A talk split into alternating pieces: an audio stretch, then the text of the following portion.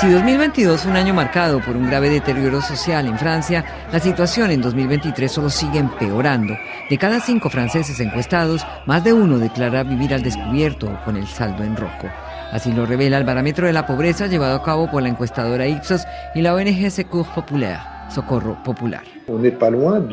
Casi uno de cada dos franceses vive apretándose el cinturón porque no tiene los medios para vivir dignamente con los recursos de los que dispone, es decir, un salario, una pensión. Thierry Robert, el responsable nacional de Secours Populaire.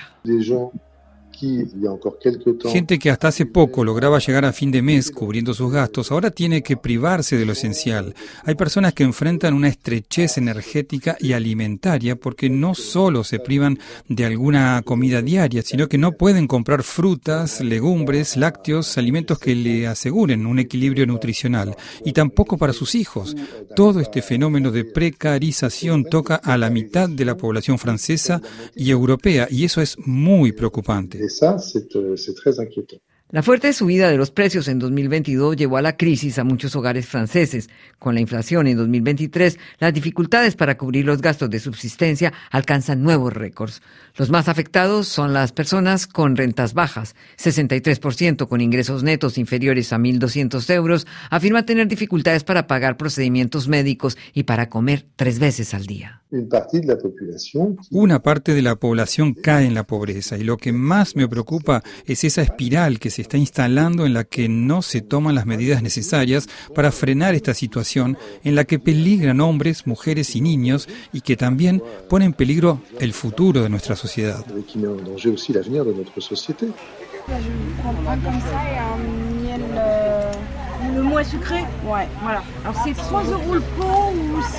Estamos en un mercado solidario organizado a las afueras de París por la ONG Secu Populaire con el apoyo de la empresa privada. Unas 400 personas en dificultad pueden acceder aquí a alimentos frescos de calidad y regionales por un precio simbólico. Yalila, madre de siete hijos, nos explica por qué ha venido. Porque en el supermercado todo es caro. Todo es caro. Ni con 100 euros alcanzo a hacer buen mercado. Así que cuando hay una oportunidad como esta, pues uno corre rápido para venir. Esto nos ayuda mucho. Yo compré bastante, ¿ah? Papas, verduras, frutas, pollo, yogur, de todo. Y solo pagué 15 euros. En el supermercado donde suelo comprar, esto me vale unos 200 euros. Es que con una familia numerosa no es fácil. Avec. El esposo de Yalila trabaja y gana el salario mínimo, alrededor de 1.300 euros. Ese es el salario que recibía Mercier antes de perder a sus 55 años el empleo y quedar atrapado entre el impacto de las medidas económicas en tiempos de pandemia y la inflación. La inflación es tan elevada que uno no puede cubrirla con el sueldo. Los salarios son muy bajos. Con un mínimo a 1.300 euros, uno apenas paga las facturas y no le queda nada más. Y eso que yo estoy solo. Y tras perder el empleo, usted se ha visto obligado a saltarse comidas diarias por falta de dinero. Ah, sí, sí. Durante el primer tiempo, mientras me recuperaba. Ahora voy mejor porque todas las asociaciones de beneficencia, la Cruz Roja, Secur Populaire, los restaurantes del corazón, me ayudan cada semana o cada 15 días. El caso de Mercier no solo atañe a personas sin empleo. Gente con trabajo tampoco logra subsistir sin la ayuda de las organizaciones de beneficencia. Todo está muy, muy caro. Es difícil arreglárnosla. Mi marido trabaja, yo trabajo y en todo caso es difícil. Embaré Humón y su marido llegaron hace unos años a Francia. Ahora tienen un bebé.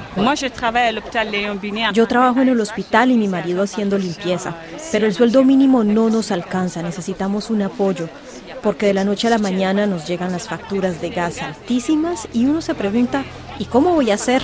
Y la alimentación, ni hablar. Con un niño pequeño es duro. Menos mal existen asociaciones como Secours Populaire. Ellos eh, me han ayudado mucho psicológicamente, moralmente, físicamente. Ellos siempre han estado ahí para nosotros. ¿Cuántas familias francesas, como la de Mbaré Humón, tienen que buscar la caridad y la solidaridad de las ONGs porque su salario no les alcanza para cubrir el mínimo vital? Más allá de la situación de precariedad de desempleo que atraviesa una parte de la sociedad francesa. Federico Vacas es el codirector del Departamento de Política de la encuestadora Ipsos, coautora del barómetro. Incluso quienes están en una situación laboral activa, es decir, que tienen un trabajo hoy en Francia, más del tercio, el 35% no consigue afrontar la totalidad de los gastos cotidianos elementales. Y lo que además es inquietante es que eh, la sociedad comienza a acostumbrarse a esta situación en la cual ya no estamos hablando de una minoría, sino que una buena parte de la sociedad francesa declara tener dificultades concretas para gastos cotidianos elementales. También sorprende que en la medida en que se agudiza la precariedad y se multiplican los pobres, el Estado se va desdibujando, como si la pobreza fuera un asunto que deben resolver organizaciones de beneficencia y no un estado de bienestar que cobra impuestos para garantizar protección social y calidad de vida a sus ciudadanos. No, no, efectivamente. Por el momento lo que hemos visto de parte del gobierno son más bien parches, sí, que se van a aplicar para tratar de cubrir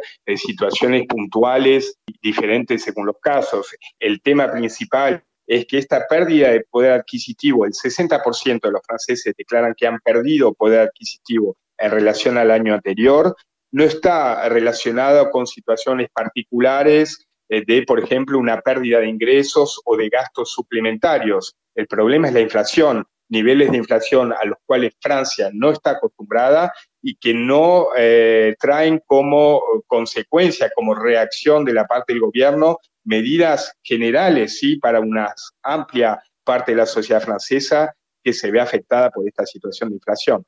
Y sin embargo, si en algo coinciden los economistas, incluso de escuelas diferentes y otros especialistas sociales, es que la inflación solo se puede combatir con el aumento de los salarios.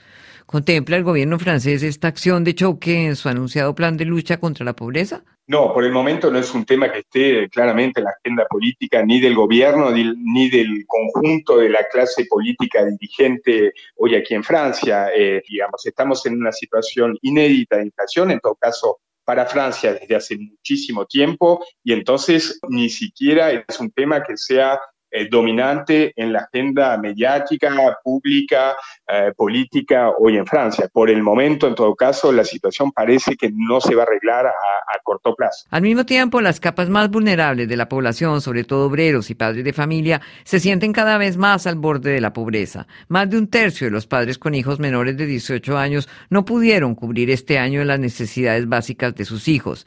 Y a la pregunta de si conoce a alguien cercano que crea que vive actualmente en la pobreza, dos tercios respondió afirmativamente. La psicóloga y trabajadora social Constanza Mariño explica este sentimiento de desplazamiento de amplias capas del conjunto social. De la misma manera que uno tiene más sentimiento en los últimos tiempos de inseguridad que la inseguridad misma, lo de bajar de un estatus es también un miedo que me parece es un poco paralelo, similar y que también ha sido engendrado por esa sensación de inseguridad o que va de par hasta ahora, muchas generaciones siempre se pensaba que nuestros hijos iban a tener una mejor situación económica, mejor trabajo, un estatuto social un poco más elevado que el nuestro. Y los últimos años han mostrado que no es así y que mucha gente se encuentra estancada y los hijos también tienen problemas para subir en estatus y que también hay una fractura dentro de la sociedad, es decir, que las clases más bajas no logran acceder necesariamente a una educación más elevada y de manera factual y, concreta. Hay mucha más gente en la calle. Yo, por ejemplo, en Estrasburgo veo muchísima más gente en la calle que hace algunos años. Y los medios de comunicación que últimamente se han vuelto muy sensacionalistas, contribuyen para aumentar esta sensación de inseguridad y además ahora estamos con problemas geopolíticos mundiales, al igual que el calentamiento global, y esto hace que las perspectivas del futuro sean mucho más, digamos, sombrías y más pesimistas que lo han sido algunos años. Los temores de la gente se vuelven realidades ante la desmaterialización del estado de providencia, cuyas ayudas se han ido perdiendo en un laberinto virtual para muchos impenetrable el Estado es, cada vez más liberal y ha abandonado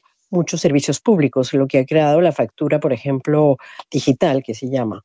Mucha gente que no tiene conocimiento o un temor o dificultades de acceder a Internet consultaban personas ah, del servicio público. Ese servicio público ha mermado enormemente, en algunos casos hasta casi ha desaparecido y por mucho hay que comunicarse por medios eh, que son virtuales y no físicos.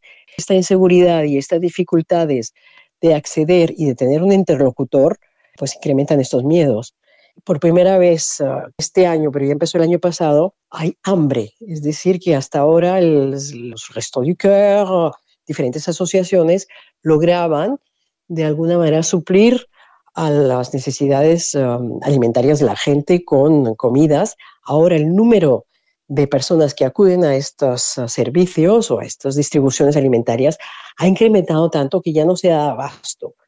Y los alquileres han subido mucho, hay una gran dificultad de encontrar alojamiento, hasta personas que tienen uh, un ingreso económico correcto, les cuesta encontrar entre el alojamiento, la alimentación, y ahora tenemos, digamos que un año, la inflación, los precios pues han aumentado, que algunos hagan beneficio de todo eso, eso crea una especie de desilusión, de miedo y claro, de temor de desclasificarse.